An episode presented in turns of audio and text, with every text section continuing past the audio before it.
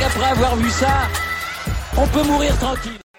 Bonjour à toutes et à tous, aujourd'hui on plonge dans le cinquième jour des Jeux Olympiques de Tokyo. L'actu est, comme tous les jours, chargé et il y a eu du très très haut niveau sportif aujourd'hui et ça commençait dans la nuit avec la natation et on embraye direct sur la natation. Il y avait la finale du 200 mètres féminin, la, la finale du 1500, euh, les qualifs du 100 mètres neige libre homme, enfin plein de choses à dire, mais le point hallucinant c'était le 200 mètres féminin et la victoire d'Ariane Titmus qui fait le doublé 200-400 à un niveau stratosphérique, l'Australienne. Euh, elle a été sensationnelle. Euh, elle avait été surprenante sur le 400. Là, elle confirme qu'elle a un niveau de natation absolument dingue pour, euh, pour son âge, pour euh, ses, grandes compétitions. Enfin, c'est très très surprenant ce qu'elle fait. Euh, elle a nagé très très vite en 53 et quelques. Enfin, franchement, bravo Ariane Titmus. Hein. Elle, a, elle, a, elle, a, 20 balais, hein. il faut faut pas l'oublier. Donc, voilà, elle, s'impose dans cette course devant Cathy Ledecky qui fait, euh, qui cinquième. Un petit peu décevante sur le 200 mètres, elle avait pas le.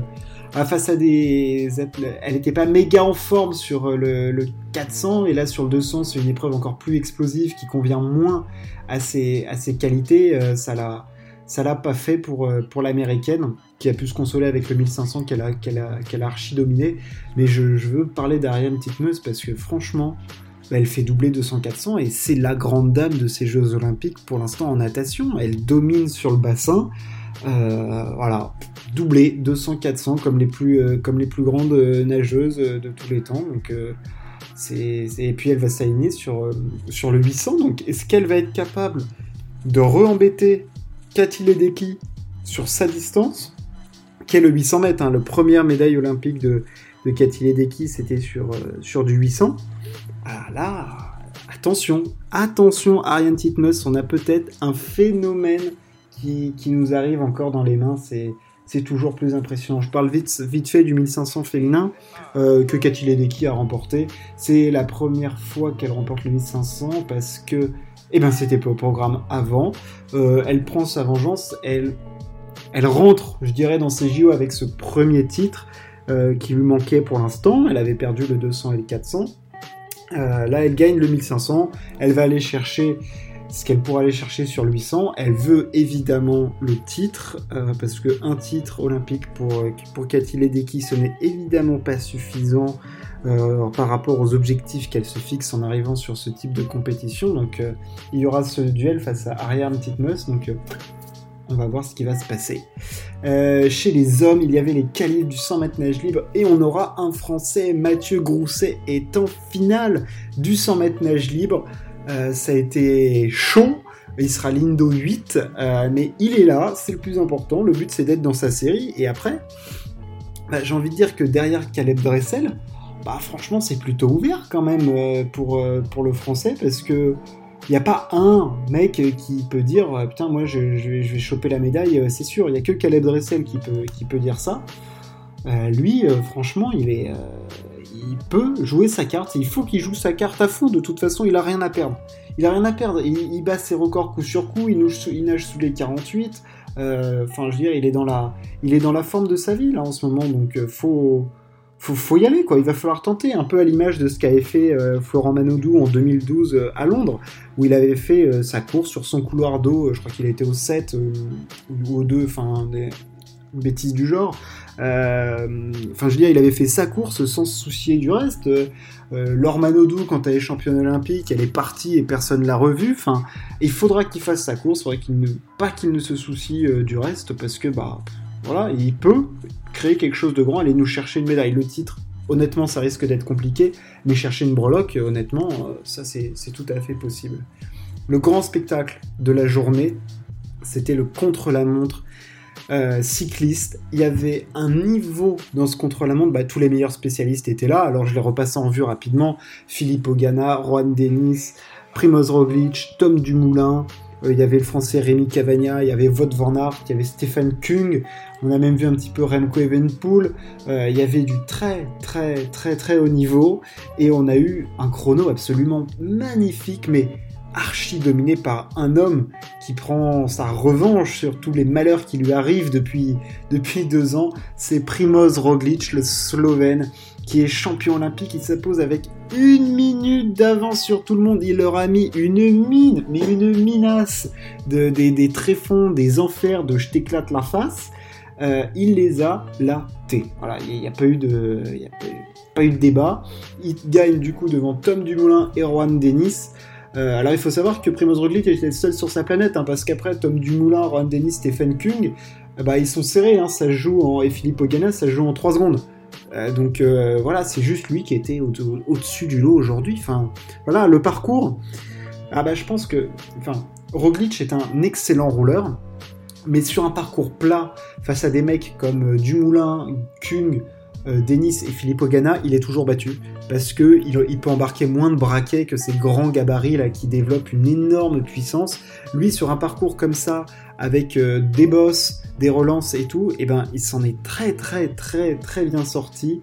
Euh, voilà, Primoz Roglic prend, prend sa revanche, lui qui avait fait du Tour de France 2021 son grand objectif de saison. Il avait, il avait chuté dans cette troisième étape et là, il est champion olympique, c'est la plus belle victoire de sa carrière, avec évidemment euh, Liège-Bastogne-Liège euh, l'année dernière qu'il avait gagné après le, Tour de France euh, perdu face à, face à Pogacar.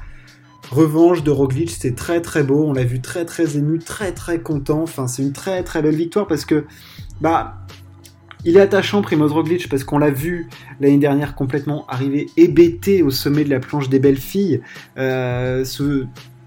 Tout de suite se remettre mentalement dans le coup, gagner Liège. Et là, cette année, c'est pareil. Il se prend un énorme coup au casque en perdant, euh, en abandonnant ce Tour de France. Et il se remet dedans pour être champion olympique. Enfin, quelle force mentale, quelle résilience chez Primoz Roglic. Où est-ce qu'il va chercher cette, cette force, lui, l'ancien sauteur à ski? Ah, il a l'épuiser très, très, très loin dans les dans ses plus profondes ressources mentales qui, lui permettent d'avoir ce niveau absolument euh, magnifique et stratosphérique. Enfin, Primoz Roglic est un immense coureur et franchement euh, hallucinant le temps qu'il a fait, euh, qu'il a fait aujourd'hui et surtout la différence qu'il a faite par rapport aux, autres coureurs qui sont, mais, qui sont les tout, tout meilleurs spécialistes. Hein. et puis notamment Juan Dennis qui avait préparé spécifiquement les Jeux Olympiques. Enfin là, franchement impressionnant Primoz Roglic. Bravo, bravo, bravo. On va faire une petite pause au niveau des résultats pour parler un petit peu de disclaimer, parler de tennis. Euh, bah alors, euh, je peux vous donner euh, l'écart, mais je voulais parler plutôt de la, la programmation et du fait que tu peux pas faire jouer des mecs qui jouent au tennis à 11h sous, sous 35 degrés et 75% d'humidité. Enfin, je veux dire, c'est dangereux. C'est dangereux ce qui s'est passé ce matin. On a vu Paola Badoza qui a été obligée d'abandonner, sortir du cours, insolation. Danil Medvedev qui dit Ouais, je peux continuer à jouer, mais je peux aussi mourir. Euh, on les a vus dans un état, ceux qui jouaient au début de la journée. Là, quand, le soir, c'était mieux. Euh, Djokovic, tout ça, quand ils jouaient un peu plus tard, c'était mieux.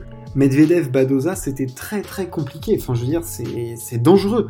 On ne joue pas avec la vie des sportifs comme ça, sachant qu'ils l'ont demandé plusieurs fois à ce qu'on euh, joue à un autre horaire, parce que bah, c'était très difficile de supporter les, conditions. Djokovic a notamment bah, mis toute voile dehors en disant attention, il faut, il faut changer. Et il a raison, il a raison Novak, parce que tu peux pas jouer avec euh, la santé des, joueurs euh, comme ça, parce que non, non, non, non, non, au bout d'un moment, faut... c'est trop dangereux, c'est trop dangereux. Euh, tu, peux, tu peux pas te permettre de faire ça. C'est les Jeux Olympiques, euh, t'essayes de décaler les horaires. On va parler maintenant des résultats et commencer par Hugo Humbert qui eh ben, qui a gagné son match face à euh, Stefanos Tsitsipas. Énorme perf du Guimbert, énorme perf mentale, en perdant le premier set, en arrachant le deuxième set au tie-break, et puis en, crucifiant Tsitsipas dans le troisième.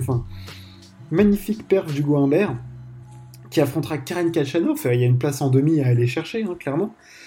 Euh, bravo, bravo Hugo, il porte haut les couleurs de la France, il a l'envie, le mental, euh, le niveau de jeu en plus là euh, sur cette surface, ça a l'air d'assez bien aller. Les conditions, il a l'air de bah il fait il fait avec, hein, de toute façon t'as pas le choix.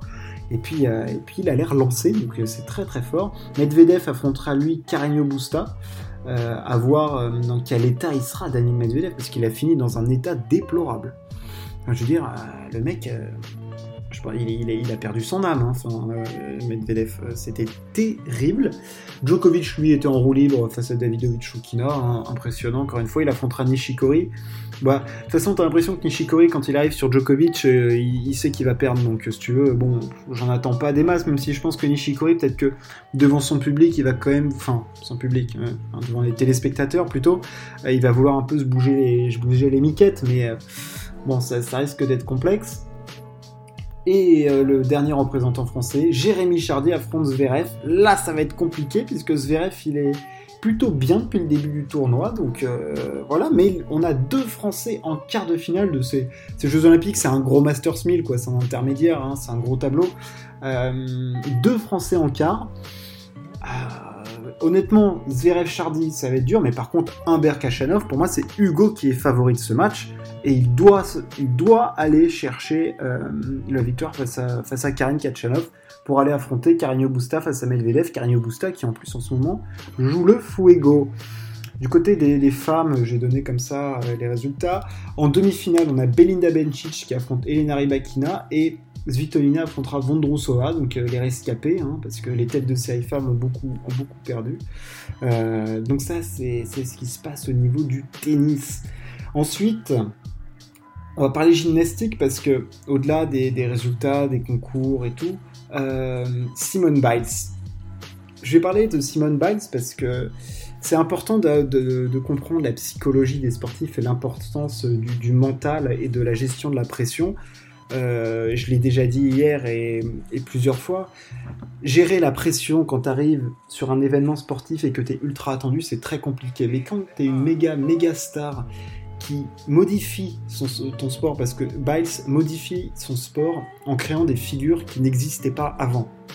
Elle est attendue, c'est-à-dire que à chaque fois qu'elle arrive, on attend à ce qu'elle nous invente un truc de malade mental et elle le fait à chaque fois. Et là, les Jeux Olympiques, elle ne parvient pas à gérer cette pression. Elle a déclaré forfait pour le concours général par équipe où elle devait présenter une, enfin euh, individuelle pardon et par équipe où elle devait présenter une nouvelle figure avec une difficulté euh, à, faire, tomber dans les pommes.